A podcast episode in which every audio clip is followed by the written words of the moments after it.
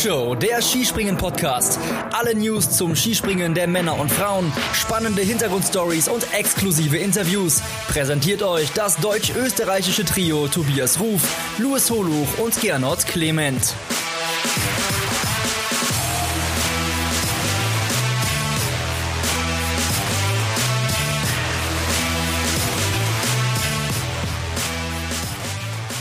Die Flugshow ist wieder im Weltcup-Modus. Kurz nach der Vierschanzentournee ging es schon weiter. Mit einem Weltcup-Wochenende in Deutschland. In Titisee Neustadt haben wir zwei Einzelspringen gesehen. Darüber wollen wir heute sprechen. Wir, das ist die Stammbesetzung der Flugshow. Einmal bin ich am Mikrofon Tobias Ruf, Wintersportchef bei chiemgau24.de und auch heute habe ich wieder zwei Experten natürlich mit dabei. Dieser Mann ändert seine Grundeinstellung schneller, als der Wind durch den Schwarzwald weht. Letzte Woche noch stand er als Anwalt der kleinen Leute auf der Seite des Guten. Heute haben er und Stefan Kraft, Markus Eisenbichler, den Podestplatz weggeschnappt. Sperrt's eure Haustüren zu. Dieser Mann ist auf Beutezug. Hier ist Gernot Clement. Hallo Tobi, hallo Luis. Ich freue mich auf unsere Folge, denn wir haben so einiges zu besprechen. Boah, da hat aber einer gute Laune. Apropos gute Laune. Als Arminia Bielefeld-Fan war bis heute Abend fußballerisch ein eher kleines Licht. Im Skispringen ist er aber schon sehr lange ein sehr großes. In Hinzenbach ist dieser Mann mal zehn Meter weit gesprungen. In Titisee Neustadt hätte das vielleicht sogar für die Qualifikation für den ersten Durchgang gereicht. Hier ist der ostwestfälische Flachlandadler Luis Holuch. Hi Luis. Grüße dich, Tobi, grüße dich Gernot und Grüße auch an alle da draußen, selbst wenn ihr keine Arminia-Fans seid. Äh, herzlichen Glückwunsch zum Sieg über Hertha BSC. Und äh, Luis, ich dachte, dass von dir jetzt sofort äh, die exakte Weite kommt, die du damals in Hinzenbach gesprungen bist. Auf der, äh, was für eine Schanze war's? 12er, 14er? Ja, die K12 war's. Äh, wenn ich mich recht entsinne, waren es neuneinhalb Meter. Also mit zehn lagst du gar nicht so weit weg. Siehste, dann äh, bin ich da jetzt erstmal ein bisschen stolz auf mich. Aber wir sind auch stolz auf dich, dass du da die neuneinhalb Meter gesprungen bist. Und wieso spreche ich das an, dass das in äh, Titis in Neustadt vielleicht sogar für den ersten Durchgang gereicht hätte? Es waren tatsächlich in der Qualifikation nur 50 Skispringer am Start. Und wenn da einer durch die Materialkontrolle gegangen wäre, also durchgefallen wäre, hätte Luis Holuch mit neuneinhalb Metern aus Hinzenbach sich da den Startplatz ersprungen. So, ihr hört schon einen leicht sarkastischen Unterton und dazu, äh, damit kommen wir zum Fazit äh, dieses Weltcup-Wochenendes. Also ich will diesmal vielleicht anfangen, da ich es ja auch schon so ein bisschen eingeleitet habe. Nichts gegen den Veranstalter und nichts gegen den Weltcup, der wirklich toll ist und eigentlich die Schanze auch wirklich cool ist und die Location super ist. Ähm, aber mir war die ganze Nummer viel zu dicht dran an der Vier-Schanzentournee bin ich ehrlich. Also kaum war ich, war ich irgendwie so ein bisschen runtergekommen von dieser doch intensiven, emotionalen und kraftraubenden Vierschanzentournee. Ja, ging's ging's äh, schon wieder weiter. Ja, äh, Donnerstag war Pause und Freitag war es im Endeffekt äh, war die Qualifikation und Samstag zwei Weltcup-Springen hinterher. Also da wurde letztlich aus einer Vier-Schanzentournee eine Sechs-Schanzentournee und mir hat da irgendwie so ein bisschen das Feuer gefehlt Gernot, du hast es auch schon gesagt, wenn die Wettbewerbe mal laufen, okay, dann kommt man schon rein, aber diese Vorfreude, diese Anspannung, ja, ich habe mich ein bisschen damit schwer getan. Hing natürlich auch damit zusammen, dass 50 äh, Springer im Endeffekt gemeldet sind. Da brauchst du auch keine Qualifikation machen, weil sie ohnehin dabei sind. Ähm, hinzu kamen dann ja Bedingungen, die nicht so ganz gepasst haben.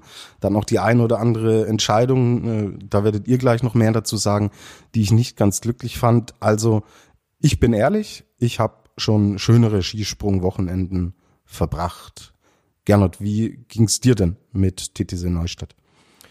Ja, ich sag mal so, also nach der Vierschanzentournee war ich schon einigermaßen satt und ich habe mich auch ein wenig gewundert, weil wir veröffentlichen ja immer nach so einem Springerwochenende unseren Adler der Woche oder in diesem Fall unseren Adler der Tournee und als wir den veröffentlicht haben, wo wir ja Marius Lindwig dazu gekürt haben, war schon der Tag der Quali in TTC Neustadt. Also ich glaube, für alle Beteiligten ging das Ganze ein bisschen sehr schnell. Und die Vorfreude auf TTC Neustadt, du hast das eh auch schon angesprochen, hat ein bisschen das getrübt, dass eben nur 50 Starter äh, mit dabei waren. Dazu auch wechselhafte Bedingungen. Wir erinnern uns zum Beispiel am ersten Wettkampftag mit Pius Paschke, der da durch dieses Gate hin und her geschiebe dem Wind zum Opfer fiel. Also ja, es hätte es vielleicht nicht unbedingt gebraucht, aber wir leben ja in besonderen Zeiten und deswegen würde ich sagen, wir sind trotzdem einigermaßen froh, dass wir ein Wettkampfwochenende in Titisee Neustadt gesehen haben. Ja, unter dem Gesichtspunkt muss ich dir recht geben. Äh, satt, Sättigung ist ein schönes Wort, hat mir gerade gefehlt und trifft's aber ganz gut. Warst du denn auch satt, Luis, oder hast du direkt umswitchen können von Tournee nach Titisee? Nee, irgendwie nicht. Also mir, mir ging es da im Prinzip genauso wie euch. Ähm, vor allem, weil es ja am Freitag schon mit dieser seltsamen Aktion angefangen hat, dass man jetzt irgendwas mit dieser Qualifikation machen musste, die ja dann doch keine war. Und dann hat man das Ganze Prolog genannt, äh, damit man noch irgendeinen Grund hatte, dieses Preisgeld loszuwerden. Also wenn der Veranstalter das selber gewollt hat, okay, fair enough, habe ich nichts dagegen, aber irgendwie ich meine, wir reden drüber, dass alle Nase lang irgendwelche Springen ausfallen, weil sie es nicht finanzieren lässt oder wegen irgendwelcher Corona-Regeln nicht umsetzen lässt. Ähm, und dass man dann, äh, nur weil der Durchgang jetzt im Fernsehen läuft, irgendwie noch sagt, okay, äh, wir, wir hauen dann noch die Kohle für den Sieger raus. Ja, also mir fiel es dann auch schwer, irgendwie reinzukommen und äh, die Wettkampftage sind ja auch relativ zäh verlaufen und ich hatte auch diese Sättigung, vor allem du hast ja jetzt äh, im Grunde genommen mehr als zehn Tage lang am Stück immer dieselben Nasen gesehen, deswegen freue ich mich jetzt drauf, dass mal wieder ein paar Tage frei sind und man dann mit frischer Energie wieder äh, ans Werk geht dann auch. Und du uns zwei Nasen auch nicht in in dieser hohen Taktung. Ey, also ihr wart. Wir haben dich, wir haben dich schon verstanden, Luis. Also ihr wart damit ja jetzt wohl nicht gemeint. Also ich sag mal, wenn ich, wenn ich die Nase voll von euch hätte, würde ich auch nicht mit dem Gernot zum Beispiel die Spätzeltime machen. Also das muss mal hier klar gesagt werden. Super. Das freut und erleichtert uns. Danke für die Blumen. Jupp. Ähm, ja, die genau. 5000 Euro kannst du mir dann ja überweisen. Du hast ja meine Bankdaten. Ja, der Halvor überweist mir die 3000 Schweizer Franken vom Prolog und äh, da kriegst du dann einen Teil von mir. Alles klar. Äh, Luis, mit Gernot würde ich keine Bankdaten austauschen.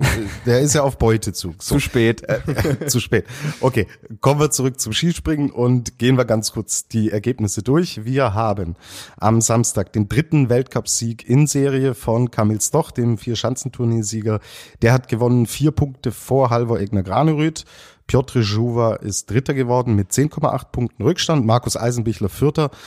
Andrzej Stekala Fünfter. Am Sonntag, an dem Tag, an dem wir abends jetzt auch aufzeichnen, hat Halvor Egner Granerüth gewonnen. 2,4 Punkte vor seinem norwegischen Landsmann Daniel Andre Tande. Und, ich habe es schon angesprochen, Stefan Kraft hat endlich wieder ein Podest für Österreich äh, eingesprungen, 8,1 Punkte Lager hinter dem Kollegen Granerüth. Markus Eisenbichler zweimal Vierter und Marius Lindwig hat hier den fünften Platz geholt und das bringt mich zur ersten Nation, über die ich mit euch sprechen will und das sind die Norweger, die mit drei Athleten in den Top 5 am äh, Sonntag durchaus aufhorchen ließen. Aber Gernot, äh, ich stelle jetzt mal die These auf, wirklich stabil dabei ist nur Halvor Egner Granerüth und auch inzwischen Marius Lindwig. Gehst du erstmal mit dieser These mit? Da gehe ich absolut mit. Man muss sich nur anschauen. Äh, Johann André Vorfang hat sich gestern von Platz 28 auf Platz 13 vorgearbeitet und war heute nicht im zweiten Durchgang. Gestern war Daniel André Tande nicht im zweiten Durchgang und landet heute auf dem zweiten Platz. Also das ist ja wirklich sinnbildlich dafür, dass es einfach im norwegischen Team neben Halvor Egner Graneröd einfach an der Konstanz fällt in der zweiten Reihe, ja. Mhm, absolut. Mir kommt da von den Arrivierten ganz ehrlich auch zu wenig. Also da äh, sind die Namen Tande und Vorfang schon auch gefallen und Johansson ist für mich einfach ein Mittelfeldspringer, der gelegentlich mal einen Ausreißer nach oben hat, selten einen nach unten die aber auch vorkommen. Aber ganz ehrlich, die drei, die da immer vorne weggegangen sind, jetzt ob es Olympische Spiele sind, die wir vor knapp drei Jahren gesehen haben, es müssen irgendwie die Jungen richten. Ist so, ist so mein Gefühl. Ähm, du, du stimmst mir da zu, das sehe ich äh, schon gerne. Aber dann lass uns doch über diese zwei Jungen sprechen.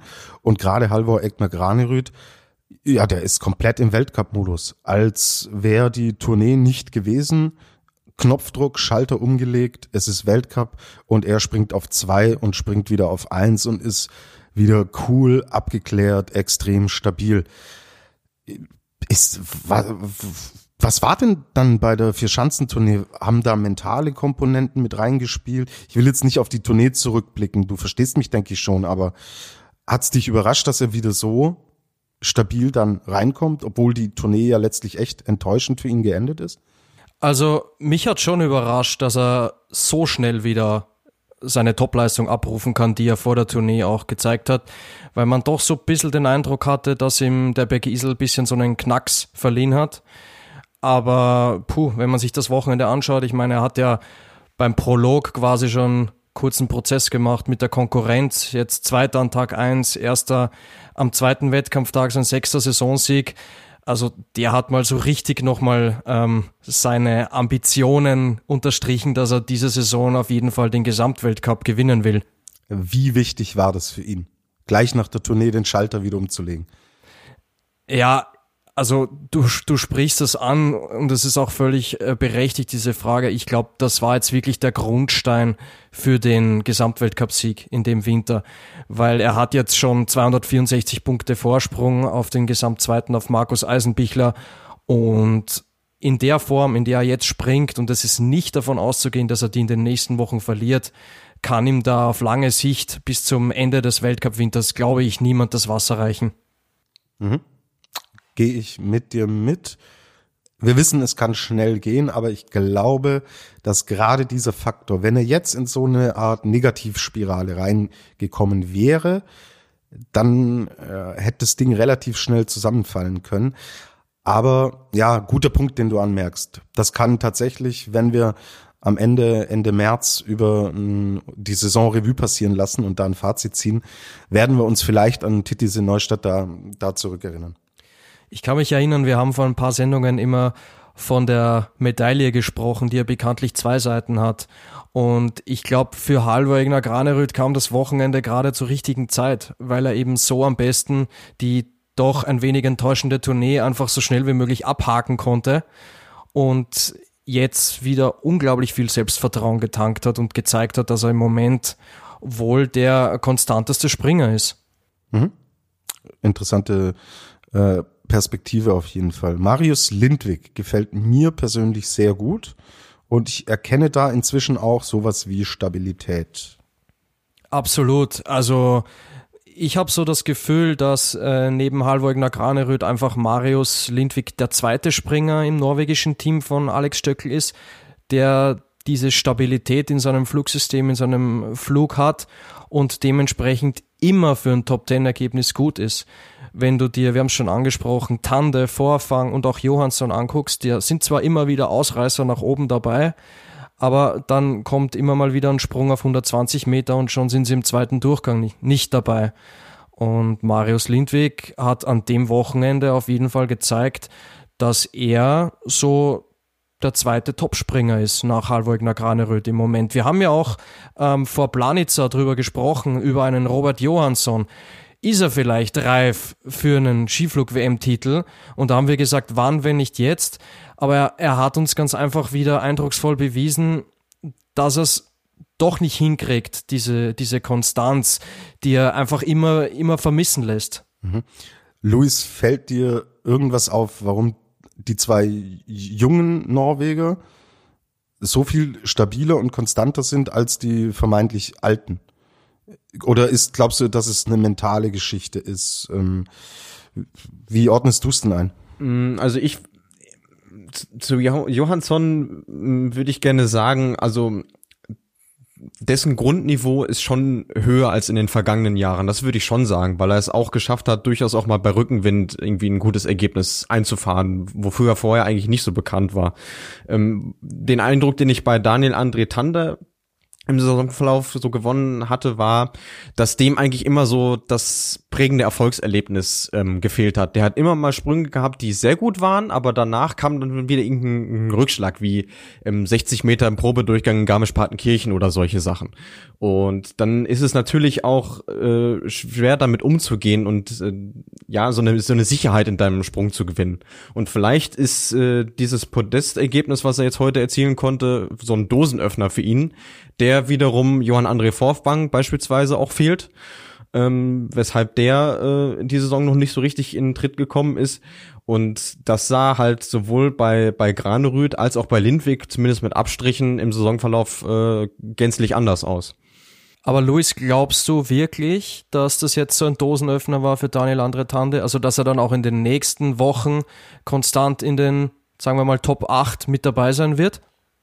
Jetzt direkt vielleicht noch nicht, weil mit äh, Zakopane und Lachti zwei Chancen kommen, die ihm wahrscheinlich eher nicht so liegen. Ähm, aber wenn man danach mal auf den Kalender schaut, da haben wir mit Willingen und Klingenthal zumindest schon mal zwei Chancen, die ihm eher liegen, wo er definitiv für mich auch ein Podestkandidat ist in der Form, die er jetzt hat. Von daher äh, ist es dann vielleicht auch was, was man eher in der Retrospektive ähm, so sieht, so wie er das gerade eben bei Granerüth schon äh, angedeutet hat. Mir ist bei ihm irgendwie die Körpersprache immer extrem negativ aufgefallen.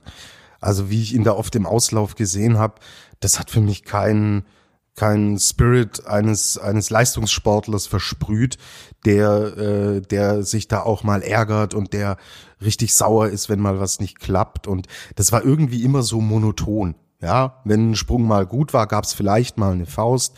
Und wenn ein Sprung richtig schlecht war, ja, ist er ausgerollt und hat die Ski abgeschnallt und ja, ist im Endeffekt aus dem Auslauf rausgegangen.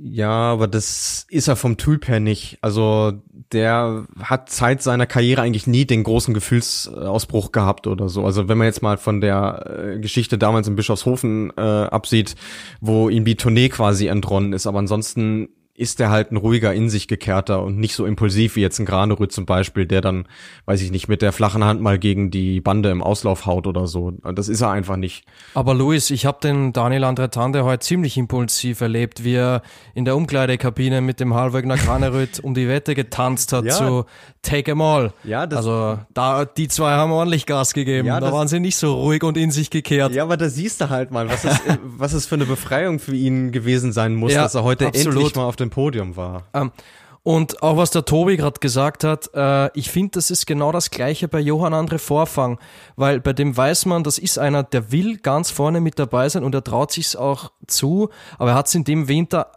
noch nicht so richtig geschafft. Gestern, als er sich da die 15 Plätze nach vorn gearbeitet hat, da hat man auch den Vorfang mal lachen gesehen. Und ich bin ganz ehrlich, ich habe den in dem Winter bislang noch kein einziges Mal lachen gesehen bis gestern.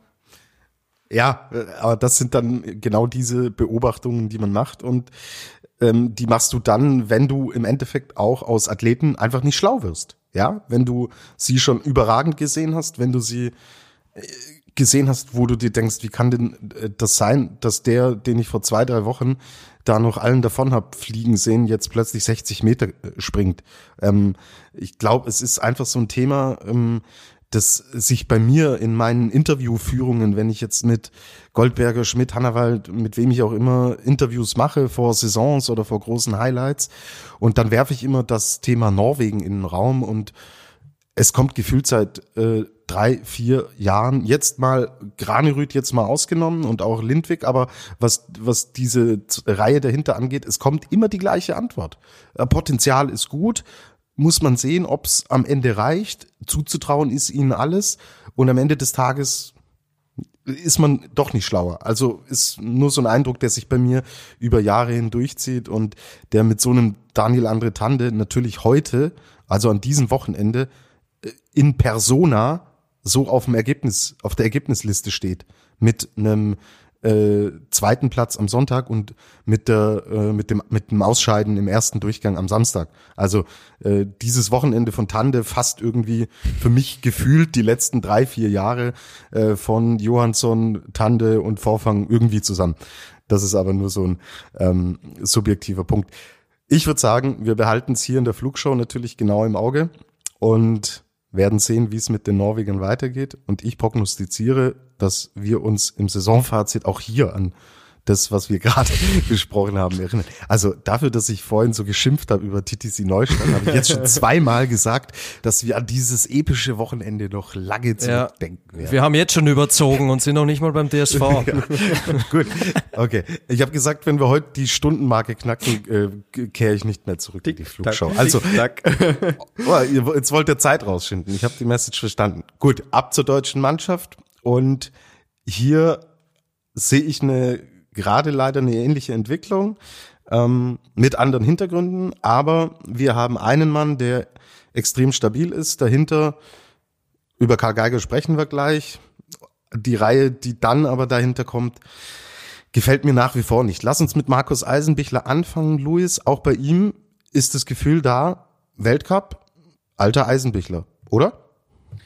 Ja, mit Abstrichen würde ich sagen. Also ähm, so ganz hat er mir an diesem Wochenende noch nicht wieder so gefallen und er sich selber auch nicht. Das hat er am, am Samstag bereits schon zugegeben. Also er hat gesagt, er ist noch nicht ganz optimal, vor allem in der Verbindung vom, vom Absprung mit der Flugphase. Ähm, aber dafür sind zwei vierte Plätze, du hast es vorhin schon angesprochen, ähm, auf jeden Fall äh, eine gute Leistung ähm, und hat sich auch klar vom Rest äh, der Mannschaft abgesetzt, äh, wie du auch schon richtig gesagt hast. Und ich denke mal, dass das für ihn jetzt auch ja wieder so ein, so ein, so ein Fingerzeig ist, hey, ich, ich bin gut mit dabei, es fehlt nicht viel und äh, wenn er es dann auch schafft, äh, wieder Erfolgserlebnisse einzufahren, also richtige Erfolgserlebnisse und auch wieder seine Granaten zu zünden, äh, wo er uns die Sprunganalyse schon im Auslauf liefert, äh, dann ist er natürlich wieder äh, ein Kandidat auch für Siege, gar keine Frage. Absolut. Und was mir bei ihm extrem gut gefällt, auch ist, bei ihm ist es zum Beispiel die Körpersprache, die mir auch gut gefällt, dass wenn dann mal kleinere Rückschläge kommen, er aber da nicht, wie es früher schon mal vorkam, so in eine Art Negativstrudel sich auch reinziehen lässt, sondern auch wirklich, finde ich, einen weiterhin sehr lockeren und sehr entspannten, aber nach wie vor fokussierten, ehrgeizigen Eindruck macht. Und er hat im Sommer auch wirklich davon gesprochen, das Größte für ihn, der größte Erfolg eines Skispringers ist für ihn der Gesamtweltcup. Also er ist jetzt nicht einer, der so gezielt auf einzelne Events geht, sondern er sagt, hey, voller Fokus, vier Schanzentournee. Er hatte das in der Form auch eigentlich noch nie, dass er von Anfang an in eine Saison super gut reinkommt und die bis Ende auch auf extrem hohem Niveau gut durchzieht. Und deswegen glaube ich, dass sein Fokus, ja, wir reden gleich über Karl Geiger, bei dem glaube ich nämlich eher, dass es nicht so ist. Bei ihm, bei Eisenbichler wird nämlich der Fokus tatsächlich meiner Meinung nach darauf liegen, dass er erstmal diesen zweiten Platz da auch konservieren will, weil er natürlich auch Druck von hinten bekommt, vor allen Dingen von den Polen. Aber, dass er diesen zweiten Platz erstmal stabilisieren will und wenn nach vorne ein Türchen aufgeht. Ja? Und es kann immer aufgehen. Wir wissen, es kann schnell gehen. Das wünschen wir Hallenvor Egner Granerüth nicht, aber wir wissen, es kann schnell gehen und schnell passieren, dass er dann da ist, wenn dieses Türchen vielleicht aufgeht. Deswegen bin ich bei ihm auch extrem glücklich, dass er dieses extrem bittere äh, Tourneefinale in Bischofshofen sehr gut verarbeitet hat, weil das doch mit zwei vierten Plätzen eine stabile Leistung war und er war ja jetzt nicht episch weit weg vom Podest, ja. So, dass man sagt, dass da fehlen irgendwie 15 äh, oder 20 Punkte, sondern das waren Nuancen und deswegen denke ich, können wir zufrieden sein. Luis, wenn du zu Eisenbichler nichts mehr zu ergänzen hast, würde ich gern über Karl Geiger mit dir sprechen, der am Samstag boah, extremes Pech mit dem Wind hatte, wie ich fand, sich am Sonntag ein bisschen steigern konnte, aber insgesamt natürlich nicht in die Bereiche gesprungen ist, die wir von ihm kennen und die er natürlich auch im, im Potenzial hat. Wie schätzt du das Wochenende ein von ihm? Ja, ich, ich tue mich ein bisschen schwer. Ähm, es ist, ich, ich würde es jetzt vielleicht nicht auf die Goldwaage legen, ähm, was jetzt die reinen Ergebnisse anbelangt, sondern einfach nur ähm, im Hinblick auf die Tendenz, weil ähm, du hast es gerade schon angesprochen, am, am Samstag im Prinzip chancenlos gewesen. Das hat sich dann im Ergebnis ja auch so wiedergespiegelt. Aber wie er jetzt am Sonntag zurückgekommen ist mit zwei grundsoliden Sprüngen, ist auf jeden Fall erstmal ein guter Abschied nach diesen zehn Tagen, ähm, die er jetzt on the road gewesen ist. Ähm, aus, nach seiner Corona-Quarantäne. Also der ist jetzt sicherlich auch froh, dass er erstmal wieder heim kann zu seiner Familie und zwei, drei Tage mal ein bisschen ausspannen kann und dann wieder äh, mit, mit vollgeladenen Akkus äh, weitermachen kann. Ähm, von daher äh, muss man sich um den, äh, glaube ich, keine Sorgen machen. Der wird schon wieder kommen, wenn er, wenn er seine Tanks aufgefüllt hat. Ja, und äh, Thema on the road. Es sind ja jetzt wirklich zwei Wochen, die die dann unterwegs sind, sind ja nicht nur zehn Tage.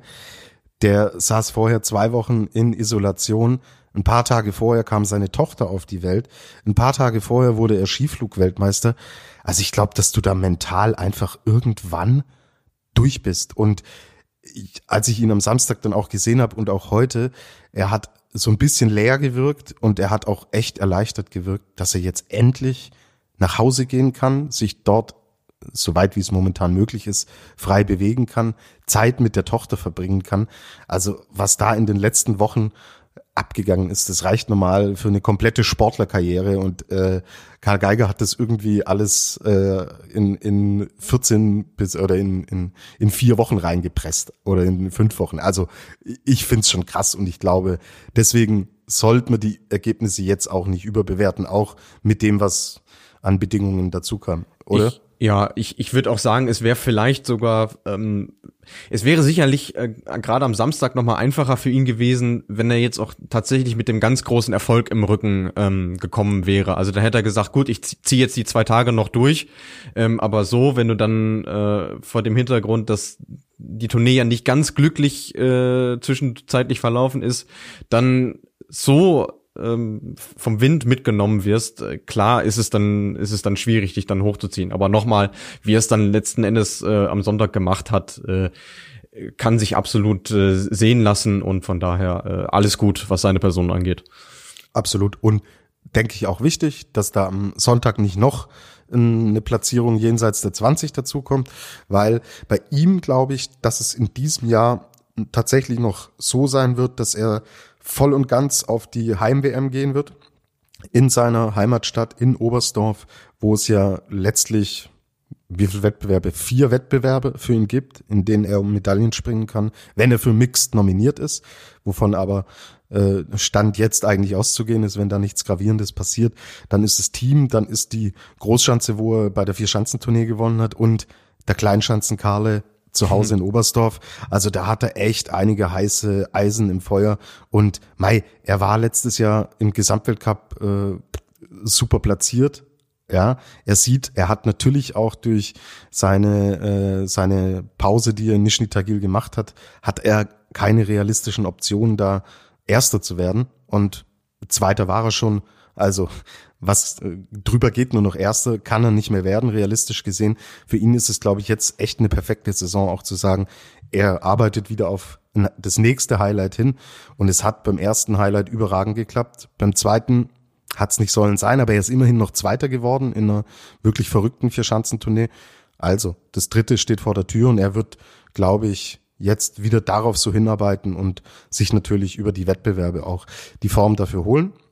Und dann müssen wir noch kurz drüber sprechen. Wir haben es ausführlich gemacht im Rückblick auf die Vierschanzenturnier. Hört da gerne noch mal rein. Aber die zweite Reihe kommt nicht so ganz in die Gänge. Äh, es ist mal ein besserer Sprung dabei. Es ist mal nicht so guter Sprung dabei. Luis, siehst du, dass man da vielleicht in der zweiten Reihe jetzt perspektivisch auch mal die ein oder andere personelle Veränderung vielleicht vornehmen könnte, mal einem Athleten eine Pause geben könnte, sollte?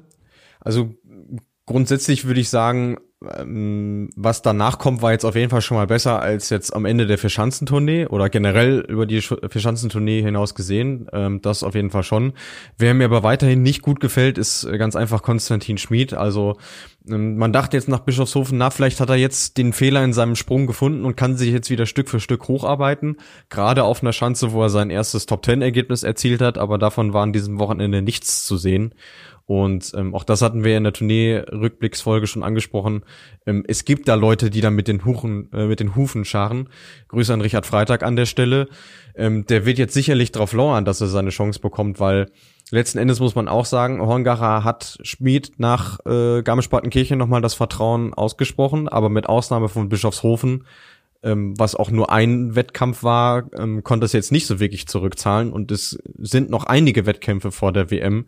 Dementsprechend ähm, würde ich da schon gerne auch mal eine Veränderung ähm, sehen wollen. Bei bei den anderen sehe ich es ein bisschen, sehe ich es ein bisschen gelassener. Also Piers Paschke hat für mich in TTC Neustadt jetzt wieder einen Schritt nach vorne gemacht, ähm, hat seine Sprünge wieder stabilisieren können, bei nicht ganz so einfachen Bedingungen, wie wir schon gerade besprochen haben. Ähm, auch Severin Freund macht mir vom technischen Ablauf her äh, einen ganz gefestigten Eindruck. Ähm, und Martin Hamann hat jetzt für mich auch nicht so wirklich Anlass äh, dazu gegeben, dass man ihn äh, rausnimmt. Jetzt klar am Sonntag nicht in den Punkten, aber am Samstag dafür als 14. völlig okay. Äh, dementsprechend würde ich an den jetzt erstmal nicht rütteln wollen. Okay. danke für das Fazit, das teile ich im äh, Großen und Ganzen auch so. Wir haben eine höhere Frage bekommen für diese Folge vom Nico. Wird der Karl Geiger nochmal zurückkommen? Ja, Nico, wird er. Damit gehen wir in die Pause und reden gleich über den österreichischen Skiverband und da strahlt der Gernot schon über unsere Videokonferenz. Bis gleich.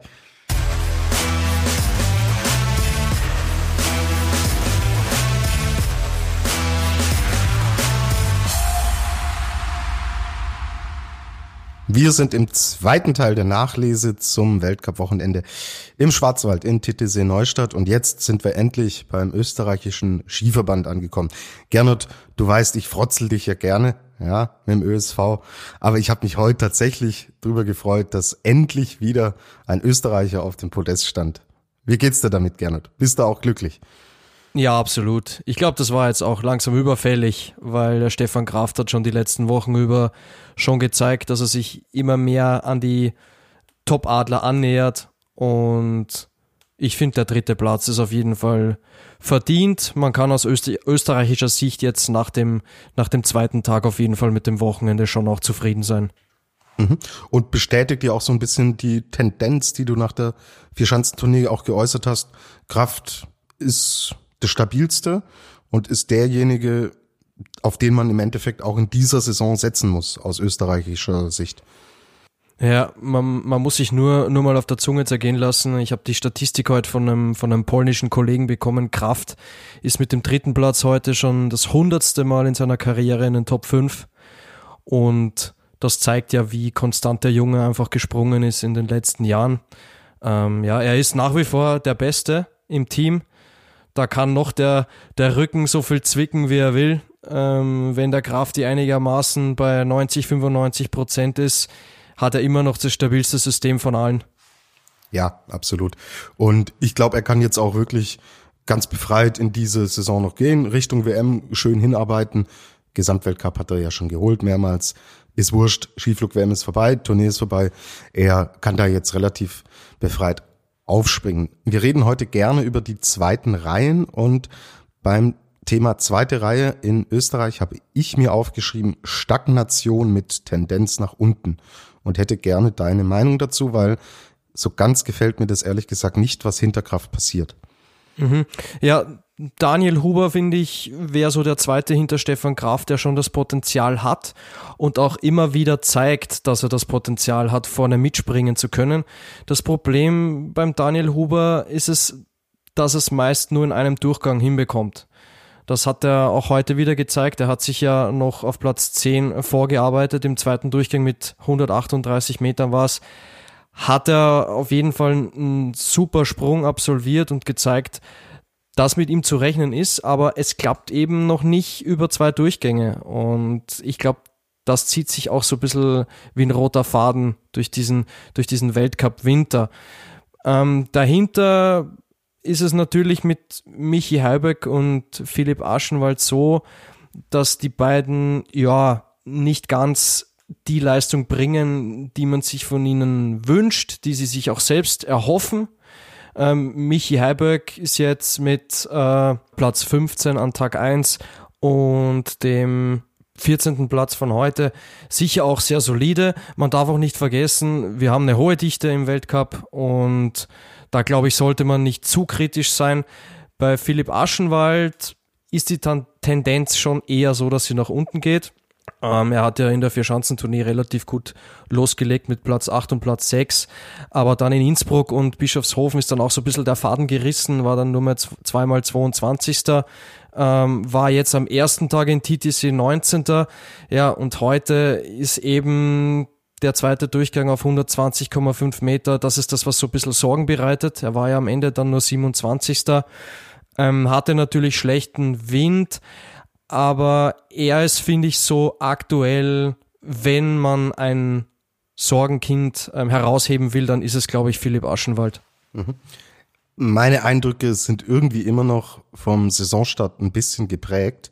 Deswegen setze ich da vielleicht auch die Messlatte höher an, als manch anderes tut, weil ich echt beeindruckt war, wie die Jungs ähm, damals in Whistler in die Saison gestartet sind mit dem Teamwettbewerb und wie sie sich auch im Einzel präsentiert haben. Es ist extrem viel passiert danach und eine Frage, die sich nie, die nie irgendjemand beantworten können wird, stelle ich mir einfach, was wäre denn eigentlich gewesen, wenn diese ganze Corona-Nummer nicht so brachial in dem Moment, wo du super gut nach einem Bundestrainerwechsel in eine Saison startest, Corona brachial da rein schlägt in diese Kerbe, was da im Endeffekt drin gewesen wäre. Brauchen wir jetzt nicht lang spekulieren, ist alles unseriös, weil wir es nicht beantworten können.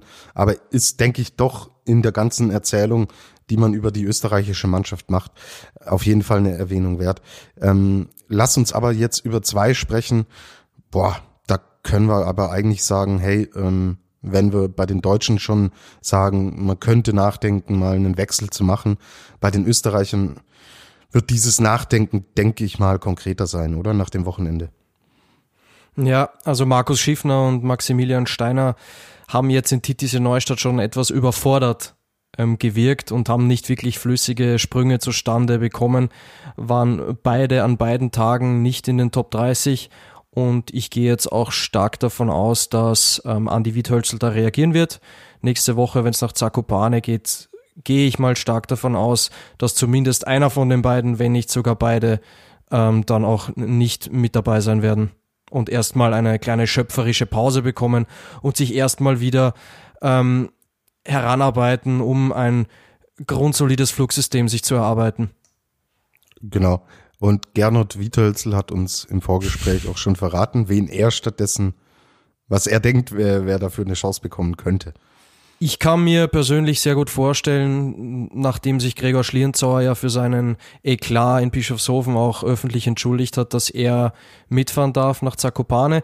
Es findet zwar zeitgleich in Innsbruck ein COC statt, ein Continental Cup, das ist ja die Heimschanze von, vom Gregor, aber ich glaube, er wird sich die Chance, wenn er sie bekommt, nicht entgehen lassen. Ich glaube, er ist so der erste Kandidat, der ins Team reinrutschen könnte.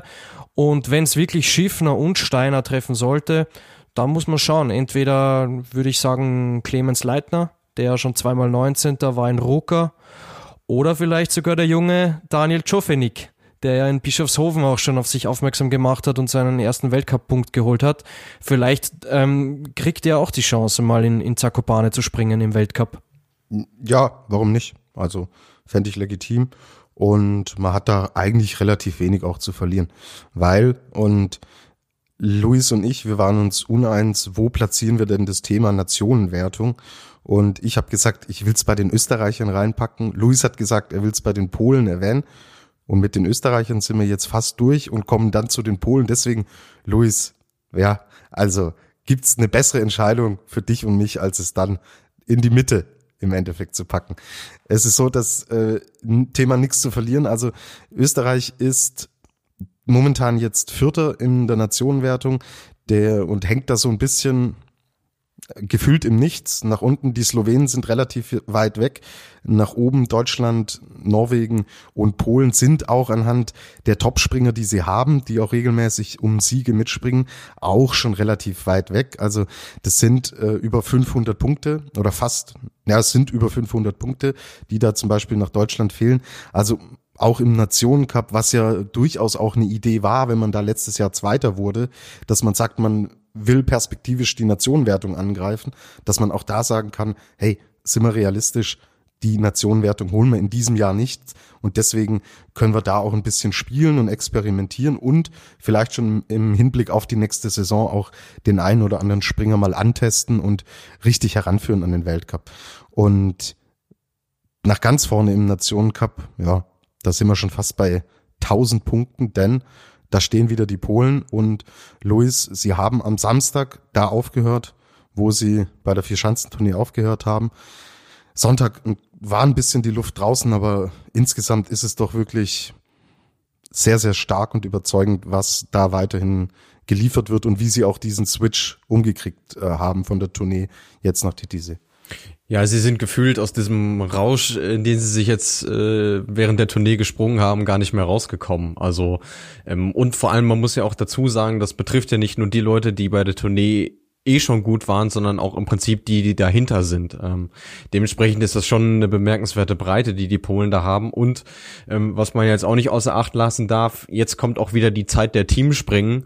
Und ich habe mir dann so Gedanken drüber gemacht, so, boah, wer, welche Nation könnte die Polen denn eigentlich im Team aktuell schlagen? Und mir ist ehrlicherweise keine eingefallen.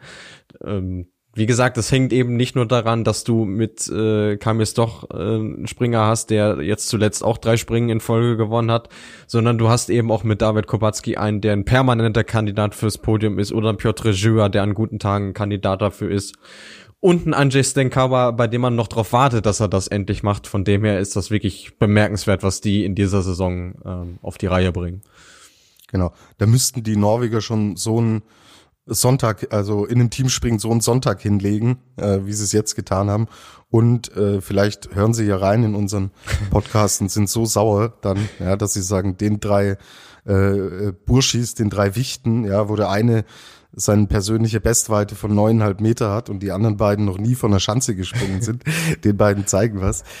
Äh, also, ja, Luis. Persönliche Bestweite muss ich gleich schon mal dementieren, die liegt nämlich bei 15 Metern. So. Au, oh, dann entschuldige ich mich. Ja, und äh, das, das hätte ich dir nicht zugetraut. Res ja, Respekt. Kannst mal sehen. Respekt, mein Lieber. Ja, aber ich denke, wir sind uns alle einig. Äh, Polen steht auch nicht von ungefähr auf Platz eins der Nationenwertung. Es sind tatsächlich nur, hat mich auch ein bisschen überrascht, 118 Punkte Vorsprung, die man auf Norwegen hat. Aber da ist natürlich der Kollege Granerüth für verantwortlich, der in der Gesamtwertung, wir haben es schon angesprochen, so weit vorne liegt und da auch dafür sorgt, dass Norwegen Zweiter ist in der Nationenwertung und die deutsche Mannschaft ja doch mit schon einem ganz ordentlichen Rückstand von 350 Punkten auf Norwegen da auf dem dritten Platz liegt, weil wenn wir uns die Einzelwertung anschauen, hinter Granerüth und Eisenbichler kommen dann eben Stoch, Kubacki und Juva. Und wenn du drei unter den Top 5 hast, das äh, spricht tatsächlich doch eine sehr, sehr deutliche Sprache. So, und jetzt verleihen wir ihn den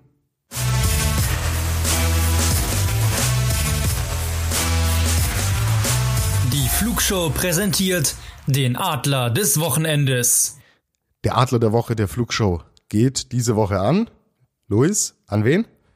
Selbstverständlich an einen Polen. Wie könnte es an diesem Wochenende anders sein? Aber es ist nicht einer von den Namen, den ich jetzt schon in den Ring geworfen hatte, sondern es ist ein Mann, der zuletzt sogar noch im Continental Cup unterwegs war und jetzt quasi äh, ein Nachrücker war, nämlich Jakub Wolny. Der hat zuletzt ähm, im Continental Cup mit sehr guten Leistungen auf sich aufmerksam gemacht, hat in Engelberg äh, ein Springen gewonnen und war in Ruka auf Platz zwei. Dementsprechend logisch, dass er seine Chance äh, im Weltcup dann wieder bekommen sollte, nachdem er äh, Anfang der Saison ja schon mit dabei war. Und was soll man sagen? Er hat sie genutzt. Also äh, Platz elf am Samstag, wie gesagt, bei nicht ganz so einfachen Bedingungen und Platz neun sogar äh, am Sonntag gar nicht mal so verkehrt für einen Nachrücker, würde man hier in Ostwestfalen sagen. Und auch da hat man mal wieder gesehen, ähm, was es bewirken kann, wenn man ja mehr oder weniger freiwillig sogar eine Auszeit nimmt, äh, sich auf dem zweiten Level Selbstvertrauen holt und dann wieder zurück in den Weltcup kommt und einfach auf einem ganz anderen Niveau unterwegs ist als vorher. Von dem her haben wir uns auch in dieser Woche relativ schnell äh, auf den Polen geeinigt als äh, Träger dieses äh, außergewöhnlichen Preises. Absolut. Also herzlichen Glückwunsch, Jakob Wolny, zum Adler der Woche. So, die Analyse zu den Slowenen, die führe ich aus und die ist kürzer als die persönliche Bestweite von Luis Holuch, ein Ticken länger als die persönliche Bestweite von Gernot und mir. Kein Slowen in den Top Ten. Es will einfach nicht in die Gänge kommen und ich sehe da keinen Fortschritt und da auch keinen Grund, warum die Slowenen, die eigentlich ja, immer Kandidaten in einem Teamspringen aufs Podium waren, sie werden es in Zakopane nicht sein. Kurzanalyse auch zu den Japanern. Solides Wochenende, kein Ausreißer nach oben, keiner nach unten. Ich sehe nur Kopfschütteln, äh, Kopfnicken an, an den beiden anderen Bildschirmen. Und dann würde ich sagen, machen wir Titisee Neustadt auch zu, Burschen, und schauen ganz kurz auf das was dann passiert. Erstmal ist jetzt tatsächlich Pause. Sie ist relativ überschaubar, aber es sind im Vergleich zu den letzten Wochen ist es, kann man tatsächlich von einer Pause sprechen. Es geht dann am Freitag geht es weiter Und zwar in Zakopane, also ja, für die Polen eigentlich ganz cool. Sie können nach Hause fahren und erstmal zu Hause bleiben, weil dann der Heimweltcup ansteht. Wir sehen am Freitag um 18 Uhr die Qualifikation. Dann endlich wieder ein Teamspringen, auf das wir schon sehr gespannt sind, und zwar am Samstag um 16 Uhr. Und dann ein Einzelweltcup von der Großschanze am Sonntag wieder um 16 Uhr. Luis Sakopane, was macht diese Schanze aus? Ja, normalerweise müssten wir jetzt von frenetischen Fans und äh, großen Zuschauermassen sprechen, ähm, aber das ist ja in diesem Jahr nicht so angesagt. Ich weiß gar nicht warum aktuell, aber gut, öfter mal was Neues. Ja, ansonsten ähm, ist es schon wieder eine Chance, die den Athleten an sich wieder mehr entgegenkommt. Also ähm, etwas moderneres Profil, als wir das jetzt in, in Neustadt gesehen haben. Ähm, sie ist in den letzten Jahren auch leicht vergrößert worden, deswegen mittlerweile jetzt äh, HS 140. Ähm, wird eigentlich auch von allen gelobt. Also es gibt da kaum jemanden, der da nicht gerne springt. Ähm, von dem her, ja, denke ich mal schon was, auf, auf das wir uns auch wieder freuen können. Ähm, wie gesagt, Teamspringen, ähm, ich bin ja bekennendermaßen kein großer Fan davon, aber jetzt äh, nach so langer Zeit äh, finde ich es dann schon schön, auch mal wieder ein bisschen Abwechslung drin zu haben. Und von daher, äh, ich bin gespannt, was sich da tut. Ähm, auf der anderen Seite wiederum traurig, ähm, dass es wieder keinen Damenweltcup gibt. Normalerweise wäre es dann jetzt das zweite der legendären Japan-Wochenenden gewesen mit Nachtschichten, äh, morgens um zwei schön vor dem Rechner sitzen und das verfolgen, äh, findet in diesem Jahr leider nicht statt. Und was mir bei der Gelegenheit gerade noch einfällt, äh, weil Gernot eben vom COC in Innsbruck sprach, ähm, da ist jetzt zwar in dieser Saison ein Wochenende abgesagt worden in Iron Mountain, aber trotzdem gibt es immer noch gleich viele COC-Springen für die Herren, wie es Weltcup-Springen gibt für die Damen. Kann sich auch jeder jetzt seinen Teil dazu denken. Genau, kann sich jeder seinen Teil dazu denken und hört gerne in die Rückschau zur Vier-Schanzentournee rein. Wenn ihr sagt, die Tournee habe ich alles mitbekommen.